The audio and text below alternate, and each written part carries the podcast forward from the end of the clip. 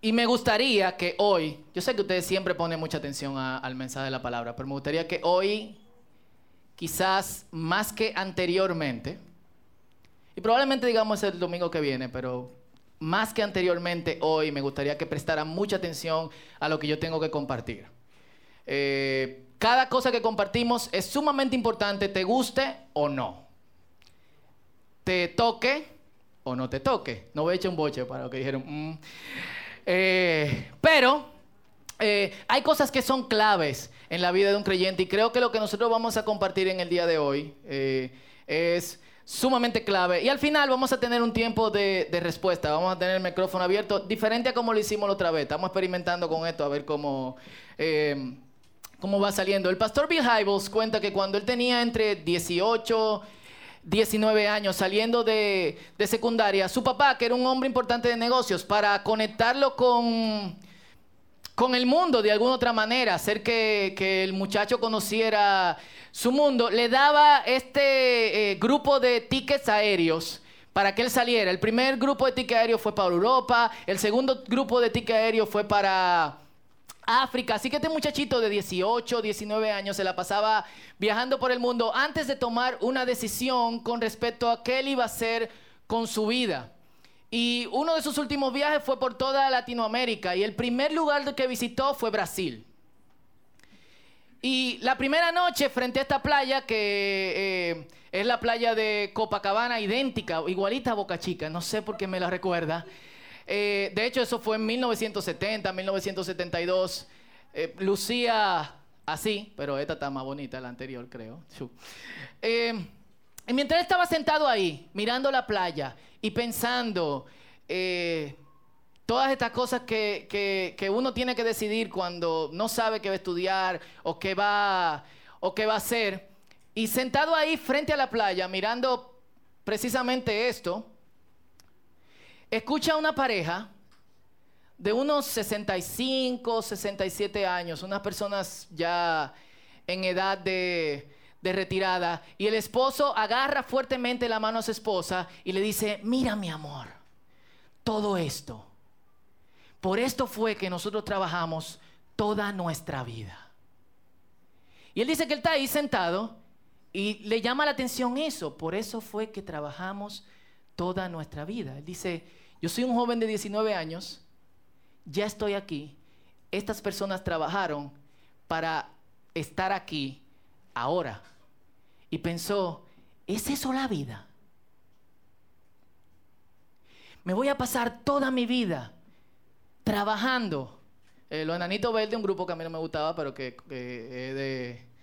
eh, le encanta a mi esposa. Dice, de hecho lo criticaron por esa canción, Trabajar como un perro para vivir como un negro. Eh, dale, Pascual. Toda la vida trabajando para de repente eh, vacacionar. De hecho, uno de los mejores consejos que me dieron en mi vida, y esto es un paréntesis, fue el director del Instituto Bíblico donde yo estudié, él me dijo, no llegues a viejo para viajar. Cierro el paréntesis. Y él dijo, voy a trabajar toda mi vida para esto, para sentarme en una playa y para verlo. Tiene que haber algo más. Tiene que haber algo más. Y yo creo que hay algo más. Y hay algo que mucho más fascinante que simplemente esperar nuestra vejez y sentarnos frente a una playa o frente a la pirámide de Egipto o ir a Disneylandia como a algunos de ustedes les encanta o mi papá cuando yo tenía 17, 18 años antes de entrar al colegio me dio un grupo de tickets de guagua del 9 y me dijo viaje por el Cibao y descubre el mundo antes de... Eso es lo que lo digo que podía hacer. Toma, y 500 pesos para la canquiña. Sí, ya, el mensaje se acabó.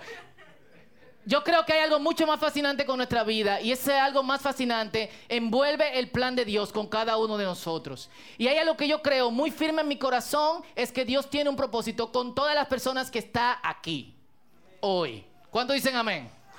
Dios tiene un propósito conmigo, Dios tiene un propósito con Daniela y mi responsabilidad con Noelia, aparte del propósito que nosotros tenemos es educar a Daniela y educar a Benjamín para que cumplan en sus vidas el propósito de Dios, lo conozcan. Y ustedes están aquí y de alguna otra forma yo entiendo que nosotros somos responsables siempre o en momentos específicos de lo que Dios quiere con nosotros y de lo que Dios nos ha llamado a hacer. Y eso es lo que yo quiero hablar con ustedes en esta mañana y por eso necesito que me presten atención. Y vamos a leer en Primera de Samuel capítulo 3. Y vamos a leer todo el capítulo, así que abran sus Biblias. Son solamente 19 versículos, pero nos va a ilustrar un poco a lo que tenemos que hablar en esta mañana. Primera de Samuel capítulo 3. ¿Lo tienen? No sé qué página. Está entre Génesis y Apocalipsis. ¿Alguien que lo ha encontrado en la Biblia verde? 224. Primera de Samuel capítulo 3. ¿Lo leo? Bueno, en lo que van buscando, casi todos conocen la historia de Samuel. 2.24. Casi todos conocen la historia de Samuel y la mamá de Samuel no podía tener hijos, oró al Señor y le dijo, si me das un hijo te lo voy a entregar para que esté en tu templo todos los días y te sirva. Y así que a Samuel lo entregaron cuando tenía ocho años, su mamá lo entregó y el Señor por eso la bendijo y le dio mucho más eh, hijos. Y el niño Samuel quizá tenía algunos 12 años. Cuando, cuando esto pasó, servía en el templo junto a un sacerdote ya muy mayor que se llamaba eh, Elí, un nombre muy ápero que significa mi Dios. Y dice así, mientras tanto, el niño Samuel servía al Señor ayudando a Elí. Ahora bien, en estos días los mensajes del Señor eran muy escasos y las visiones eran poco comunes. Qué triste, ¿eh? No había palabra de Dios, tampoco había visión.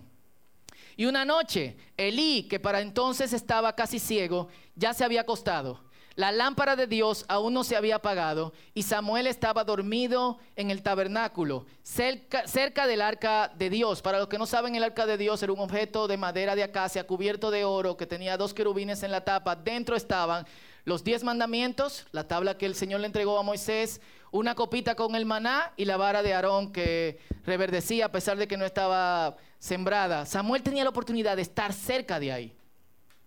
Y de pronto el Señor lo llamó, Samuel. Sí, respondió Samuel. ¿Qué quiere? Se levantó y corrió hasta donde estaba Elí. Aquí estoy, ¿me llamó usted? Yo, yo no te llamé, dijo Elí. Vuelve a la cama.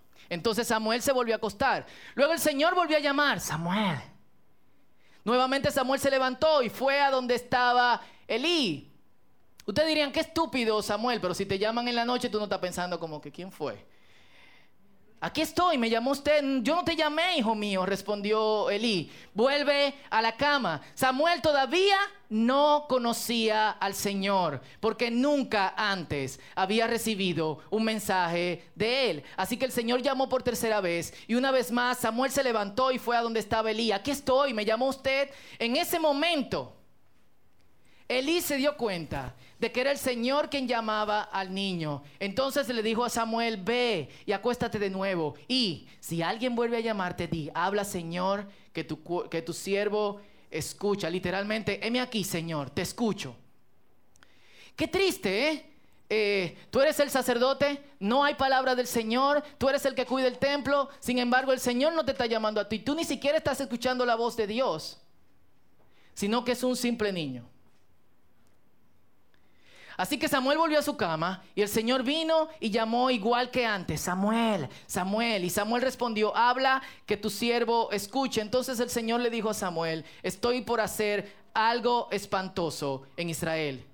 Llevaré a cabo todas mis amenazas contra Elí y su familia de principio a fin. Le advertí que viene juicio sobre su familia para siempre, porque sus hijos blasfeman a Dios y él no los ha disciplinado para que sepan más o menos qué estaba pasando. Los hijos de Elí se robaban las ofrendas del templo y se acostaban con las mujeres que servían en el templo detrás del altar.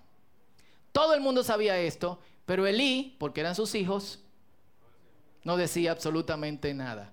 Por eso juré que los pecados de Elí y los de sus hijos jamás serán perdonados ni por medio de sacrificios ni ofrenda. Entonces Samuel en la cama, se quedó en la cama hasta la mañana. Luego se levantó y abrió las puertas del tabernáculo como de costumbre. Tenía miedo de contarle a Elí lo que el Señor le había dicho. Imagínate un niño de 12 años, en tiempo en que Dios no habla, a la persona que Dios le debe hablar, decirle,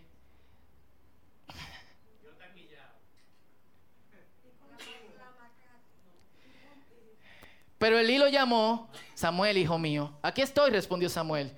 ¿Qué te dijo el Señor? Dímelo todo y que el Señor te castigue y aún te mate si me ocultas algo. Estaba también Elisec y yo. El Señor estaba con Samuel. Entonces Samuel le contó todo a Elí, no le ocultó nada. Es la voluntad del Señor, respondió Elí, que él haga lo que mejor le parezca. El Señor estaba con Samuel mientras crecía y todo lo que Samuel decía se cumplía. Entonces todo Israel, desde Dan en el norte hasta Berseba en el sur, supo que Samuel había sido confirmado como profeta del Señor. ¿Cómo se confirma que una persona es profeta del Señor? Cuando se cumple su palabra. Eso es lo que dice la Biblia. El que es profeta se sabe cuando se cumple eh, su palabra. De hecho, en el Nuevo Testamento dice, cuando alguien te profetice algo, no digas que es mentira. Recíbelo y guárdalo el tiempo dirá si esta persona era realmente profeta. ¿Y cómo se supo que Samuel era un profeta? Todo lo que decía se cumplía. Mal para Elí. Entonces todo Israel, desde Dan hasta el norte, desde Dan en el norte hasta Berseba en el sur, supo que Samuel había sido confirmado como profeta del Señor. Y el, Señor siguió apareciéndose en Silo y le daba mensajes a Samuel allí en el tabernáculo. Hablando rápidamente sobre la historia de, Samuel. Samuel recibió un llamado en tiempo de crisis. Y el hecho de que Samuel hubiese sido fiel al llamado de Dios hizo que toda la situación eh, cambiara. Y yo quiero, esa historia solamente la quiero usar para ilustrar qué significa el llamado de Dios para nosotros. Si estamos llamados, ¿eso significa que estamos todos llamados al ministerio?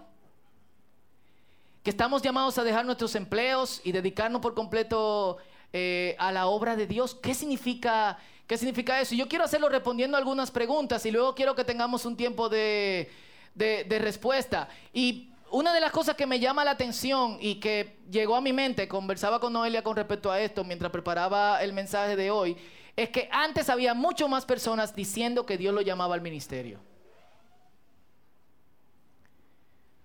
¿Quiénes tienen un amigo? Levanten la mano. O dos. Que el Señor le ha dicho, eh, tú vas a ser pastor o tú vas a ser predicador. Levanten la mano. Todavía no lo es, pero siente que el Señor lo llamó. Levanten la mano. Un 10% de la gente que está eh, aquí. Eh, es decir, el llamado del Señor al ministerio es una cuestión rara. Sin embargo, se necesita más gente que predique y se necesita más gente que plante eh, iglesia. Casi todos nosotros y casi todos los mensajes que se habla sobre el llamado del Señor tienen que ver con cómo nosotros respondemos al llamado del Señor de manera profesional. Y eso es válido. Pero mientras yo estoy predicando esto, yo quiero que ustedes sepan que algunos de ustedes están siendo llamados a ser pastores, algunos de ustedes están siendo llamados a ser predicadores, algunos de ustedes están siendo llamados a ser misioneros y otros están siendo llamados a servir a Dios dentro de lo que hacen, sea lo que sea que hagan. Así que ojos abiertos. ¿Para qué nos llama Dios? Dios nos llama para actuar en tiempos de crisis. Para eso nos llama Dios. Si usted revisa todos los llamados de la Biblia, y hay llamados mucho más eh, pintorescos que el llamado que, que, leímos a Samuel. Cada una de las personas que son llamadas son llamadas en un tiempo de crisis. Noé es llamado cuando el pecado de la tierra le hedía a Dios. Moisés es llamado cuando el pueblo de Israel ya no aguantaba más los castigos que tenía de parte de Egipto. Samuel es llamado cuando no hay visión de Dios y se necesita palabra de Dios para darle a dirigir el pueblo. Y Samuel creció en un tiempo donde dice la Biblia en el libro de jueces que cada uno, nadie servía al Señor y cada cual hacía lo que le parecía. Samuel entró para cambiar eh, eso. Y yo le hago una pregunta, ¿estamos en un tiempo de crisis, sí o no? Punto. ¿Cómo sé que Dios me llama? ¿Te molesta algo? Hace falta algo y no se está haciendo. ¿Estás en la posición correcta? Y yo quiero que ustedes escriban esas preguntas o le tiren una foto eh, al slide porque esto es muy importante. Si te molesta algo, es muy probable que Dios te está llamando a resolver ese algo. Hay gente que dice, oh, la iglesia no evangeliza. Yo estoy muy quillado con la iglesia. ¿Evangeliza? Ah, no hay comunidad, yo estoy muy quillado con la iglesia. Entonces empieza a crear la comunidad. Ay, muy poca enseñanza y qué sé yo cuánto. Entonces prepárate para ser maestro. Casi siempre nosotros queremos que otra gente sea que resuelva. Una molestia puede ser el llamado del Señor. Hace falta algo y no se está haciendo, eso va con la molestia. Y también si estás en la posición correcta. Eh, hay una, una muchacha en la Biblia y es un libro extraño porque en todo el libro no se menciona la palabra Dios y es el libro de Esther. De hecho, estaba dudoso si lo incluían en el canon, pero se incluyó. Y Esther es sugerida por su tío Mardoqueo para entrar en un harén. Oigan qué pero tu tío. El harén del rey. Y el rey le elige a ella para que sea la reina, porque la reina era muy arrogante, se llamaba Basti. El nombre da arrogancia por todos los lados. Eh, y hay un decreto cocinándose para matar a todos los judíos. ¿Y Mardoqueo dónde quién va? A donde la persona que tiene la influencia. ¿Y qué le dice Mardoqueo a ella? Si te quedas callada en un momento como este, el alivio y la liberación para los judíos surgirán de otro lado, pero tú y tus parientes morirán. Es decir, si tú no actúas al llamado de Dios, Dios va a elegir otra gente, pero la sangre de la gente que pudo eh, morir por esto va a caer sobre ti. Pero quién sabe si no llegaste a ser reina precisamente para un momento como este. Le habló Dios ¿O Mardoqueo dijo, es palabra de Dios a Esther? No. Pero la puse en una posición donde le dijo, tú estás ahí y tú tienes que hacer algo. Y muchas veces nosotros estamos en la posición donde podemos hacer algo. Acuérdense lo que le dije al principio. Dios nos llama para servirle en momentos específicos o siempre. No hay que preguntarle a Dios. ¿Alguien tiene hambre? Déjame orar a ver si Dios me ayuda y yo ¿Te resuelvo tu comida de mañana? ¿Alguien te enfermo y necesita algo para la receta? Eh, yo voy a orar con mi esposa a ver si nosotros podemos eh, resolverte. Eh, heavy. ¿Alguien necesita acompañamiento? Vamos a orar para que el Señor te acompañe y el Señor esté contigo. Esas son las oraciones más hipócritas. Porque el Señor te ha puesto ese momento para hacer algo. Sigo rápido. Siguiente, ¿tienes los recursos necesarios? ¿Tiene cuarto? Y por último, pero no mal, Dios te puede hablar, Dios te puede llamar. Eh, de hecho, me gustó mucho este versículo bíblico en, Isaías y habla de un tiempo como el que nosotros estamos viviendo, diciendo que la voz del Señor, y Jesucristo mismo lo dijo, o sea, Señor, en la palabra dice que vamos a ser enseñados por Dios y vamos a recibir palabra directamente de Dios, este es el tiempo. Isaías dice, tus oídos lo escucharán, detrás de ti una, una voz dirá, este es el camino por el que debes ir, ya sea a la derecha o sea a la izquierda. Hay un problema con, por el cual nosotros no siempre escuchamos la voz de Dios, y es que nosotros no nos entrenamos para escuchar la voz de Dios. Y como nosotros no nos escuchamos para entrenar la voz de Dios, no escucharemos en el tiempo en que necesitemos oír de manera urgente la voz de Dios. Lo repito, como no nos entrenamos para escuchar la voz de Dios, va a ser más difícil escuchar a Dios cuando necesitemos que Dios nos hable de manera urgente. ¿Cuándo queremos que Dios nos hable? Que Dios nos hable cuando hay una cosa que resolverse inmediatamente. ¿Sí o no? Y qué difícil escuchar a Dios. Algunos de ustedes están quizás en este mismo instante tratando de escuchar la voz de Dios con respecto a algo. Y es más difícil porque tú estás empezando a hacer en un tiempo de crisis lo que tú debías hacer antes. ¿Y qué pasó con Samuel? Porque Samuel no entendía que era la voz de Dios. ¿Qué dice la Biblia? Porque nunca había escuchado, ni Dios le había hablado. Yo, ustedes, empiezo a entrenarme para escuchar la voz de Dios. Yo, ustedes, aunque no estemos en momento de crisis, empezaría a orar, Señor, parla. Talk to me. God. Porque qué ápero sería que acostumbrados a escuchar la voz de Dios en el momento de crisis, digamos, Señor, respóndeme. El Señor responda. ¿Sí o no? ¿No sería chulo? Cool. ¿Por qué yo? ¿Por qué tú? ¿Por qué nosotros? Porque sí. Siguiente pregunta. ¿Cuándo? Ahora. ok, es porque sí, pero realmente ahorita cantamos En fe me levantaré tus pies y tus manos yo seré. Nosotros cantamos cuestiones que si Dios no pide que nosotros resolvamos, vamos a entrar en problemas. Y lo que nosotros le estamos diciendo a Dios es yo. Y lo que nosotros le estamos diciendo a Dios, ¿cuándo? Ahora. Porque ahora es el momento de crisis. ¿Qué cosas? ¿De qué forma Dios nos llama? Yo creo que Dios nos llama profesionalmente, yo creo que Dios nos llama ministerialmente y yo creo que Dios nos llama profesional y ministerialmente. Eh, vuelvo con el caso de Esther, reina de belleza, algunos lo ponen, una mujer de un harén. ¿Qué puede resolver? ¿Qué cosa puede hacer para salvar al pueblo de Dios? Sin embargo, Dios la usó. ¿Quién cree que Dios puede usar a una persona que dice que los padres de la patria son Juan, Pablo y Duarte? o que el mar Caribe es el río más caudaloso. o que Confucio es el de la confusión. Eh, sin embargo, Dios usó a, Esther. Es muy probable que cuando Esther entró y el rey le eligió y la hizo que ganara, se sintiera como esta muchacha.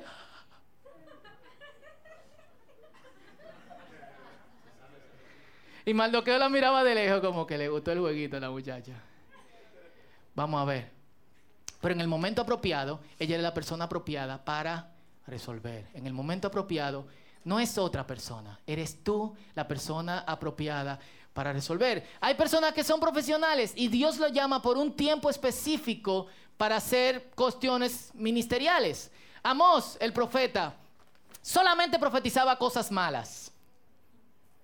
Eh, se parece a mí, a mí se me hace muy difícil no predicar eh, juicio y qué sé yo cuánto, se me hace muy difícil eh, predicar mensajes motivadores y soy tan expresivo que cuando motivo nadie me cree.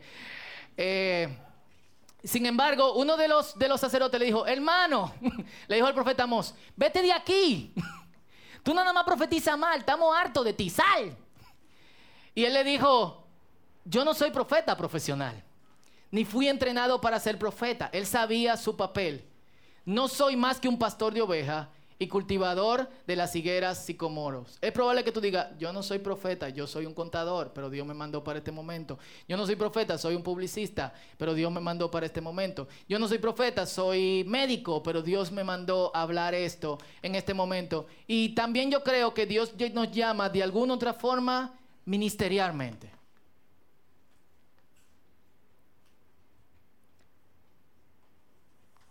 Y aunque tenemos muchas iglesias.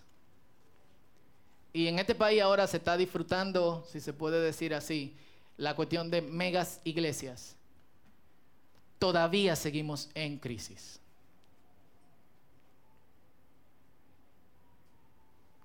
Aunque se predica la palabra, no siempre es la palabra. Aunque muchas cosas se dicen como mensaje de Dios, son muy, muy disparatosos.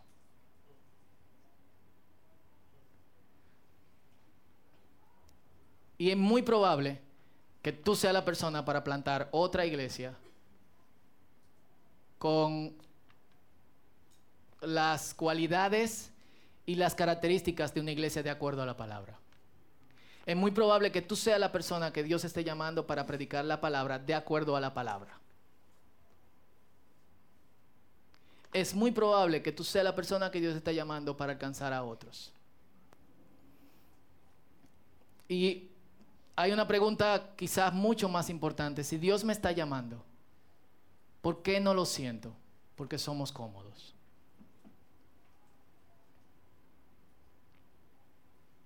El llamado de Dios exige sacrificio.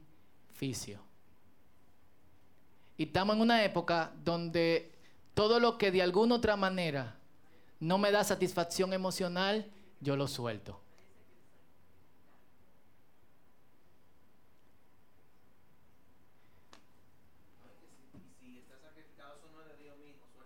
Sí, sí, hay un sacrificio. Eso no es de Dios, mi hermano. Yo creo que porque Dios nos llamó y cuando Dios llama, Dios respalda y Dios provee todos sus recursos y etcétera, etcétera, etcétera. Eh, hay que ver que el respaldo de Dios. Eso es otro tema mucho más, mucho más largo. Pero nosotros somos bastante cómodos y evitamos el sacrificio.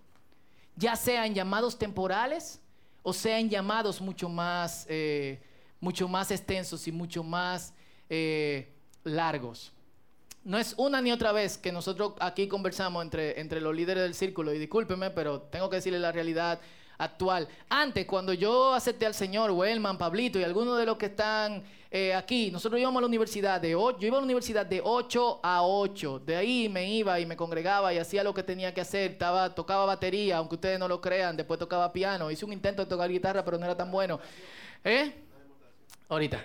Eh, en el tiempo del micrófono abierto hago la demostración. Eh, y a nosotros no nos dolía eh, eso. Sin embargo, hoy en día, muchas, no puedo servir porque tengo clase hasta las 8, entonces tú sabes que qué sé yo qué, que bla, bla, y no sé qué. discúlpenme, hermano. El llamado del Señor envuelve sacrificio.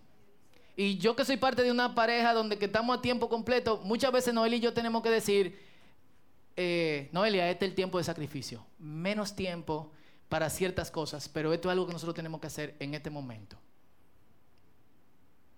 Y perdón que me ponga de ejemplo, yo no necesariamente soy ejemplo, a mí me encanta la comodidad. Y me cuesta cuando Dios me llama a hacer otra cosa más, me cuesta, yo peleo con Dios, full. Pero termino como Jeremías, me engañaste, me sedujiste, pero tú eres tan chulo, tan, tan ápero. Y Jesucristo dijo, le dijo esto a un par de personas que querían, de alguna forma estaban hablando sobre Juan, él comparando, dice, el reino de los cielos ha venido avanzando contra viento y marea. Los que se esfuerzan Solo los que se esfuerzan, dice en la Reina Valera, logran aferrarse. Dice en otra versión, el reino de los cielos ejerce violencia. Solamente los valientes los arrebatan. Lo arrebatan. Tú eres valiente. Tú eres una persona esforzada. Usamos cada rato ese versículo en, en Josué capítulo 1, versículo 9. Esfuérzate y sé muy valiente, pero para nuestras cuestiones personales. Cuando es el llamado del Señor, es como, yo no puedo porque tú sabes la cosita.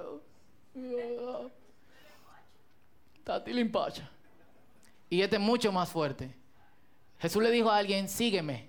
Y él le dijo, te sigo, pero déjame hacer esto primero y yo vengo ahora.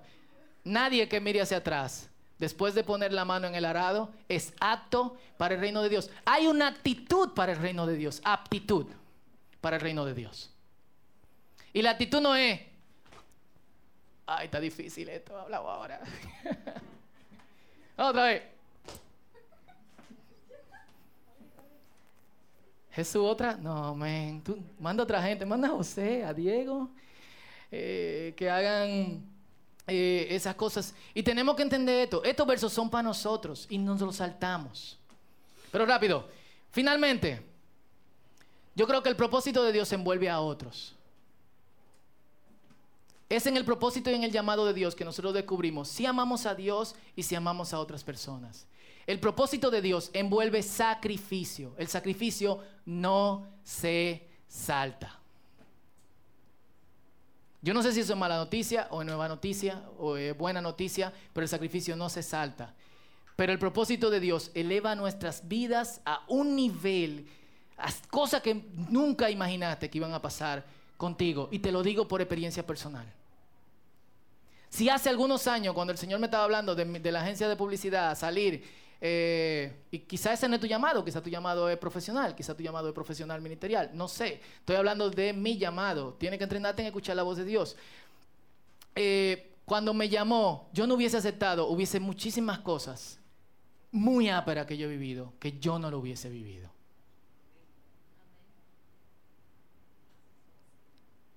Envuelve a otros, requiere sacrificio, pero eleva tu vida a otro nivel. Y termino con esto para que oremos. Hebreos capítulo 3, 7 y 8. Si escuchas hoy su voz, no endurezcas tu corazón. Si escuchas hoy su voz, no endurezcas tu corazón.